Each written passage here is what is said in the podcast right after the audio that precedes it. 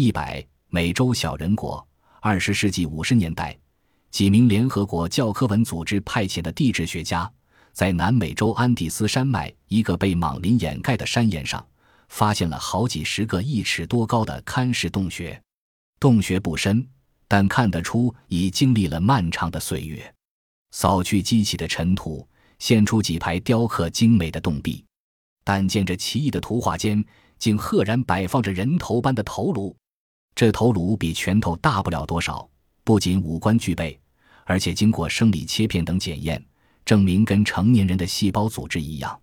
成年人的头怎么会那么小？这不可思议的事情把前去的专家给弄得糊涂了。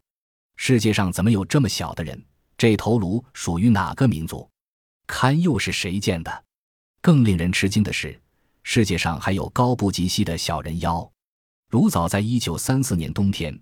美国报刊曾报道过一件惊人的事件：阿拉斯加州的两个职员假日到落基山脉的彼得罗山去采挖金矿，他们在陡峭的含金岩上拉响一个爆破筒，一时间飞沙走石，尘土漫天。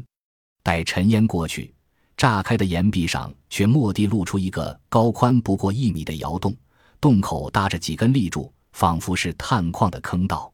洞内漆黑如墨。他俩赶紧打着手电往里探视，这一看非同小可，只把这两个美国人吓得目瞪口呆。洞里竟有一个高不及膝的小人端坐在石凳上，正睁着一双可怕的大眼紧盯着他们。他俩掉头边跑边想，以为碰到了印第安传说中的巨眼小魔王，可是这只小怪物却并不想追他们。他俩跑了一段距离后，定了定神，壮着胆子在进洞中。这才看清了，那不过是一具干尸。然而，人有这般矮小的吗？会不会是落基山脉的一个新人种，还是几千年甚至上万年前的古人类？他们感到一阵莫名的兴奋与激动，用一块大手帕小心翼翼地把这干萎了的小人包起来，连夜下山报告当地政府。政府工作人员也极感惊奇，立刻把这似人似妖的怪物送到卡斯珀市医院去鉴定。医生们一打开手帕，也吓呆了。一个护士甚至当场晕了过去。后来经过 X 光透视以及多项化验，当地政府公布了这个惊人的结果：此小人身高四十八厘米，皮肤铜黄色，脊椎骨和四肢骨骼与人类的结构一致，左锁骨有明显重伤痕迹，身上还留存不少伤痕，牙齿整齐，犬齿尖长，可能习惯于掠食生肉。前额很低，头盖和鼻子也很偏，而眼睛按面部比例却比人类的大。聪门已完全闭合，证明不是婴孩。从整个体型及发育程度来看，这是个六十多岁的男性成年人。此事一传出，有关人妖的故事便有了新的传闻。原来在此之前，卡斯珀市的一个律师，一个买卖旧汽车的商人。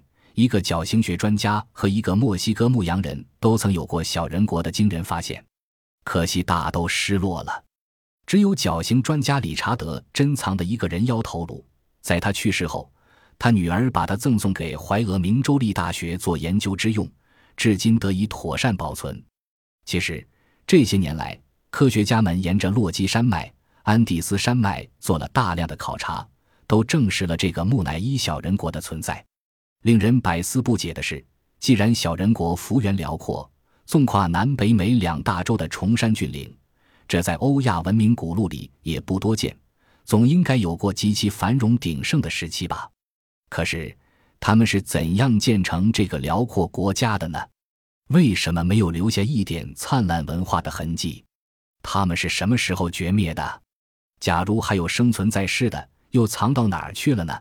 学者们为此访问过住在这一带山区的印第安老人，很多部落都留下了小人国的种种传闻。索松尼族的印第安人还称小人为尼米里加，以及吃人肉者。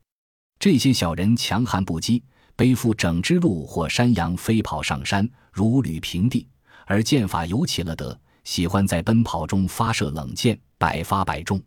他们常常带着用山羊角炮制成的弓。背着成筐剧毒的小剑，藏在草丛、石隙、洞口、树上，出其不意的伏击比他们高四至十倍以上的印第安人和猛兽。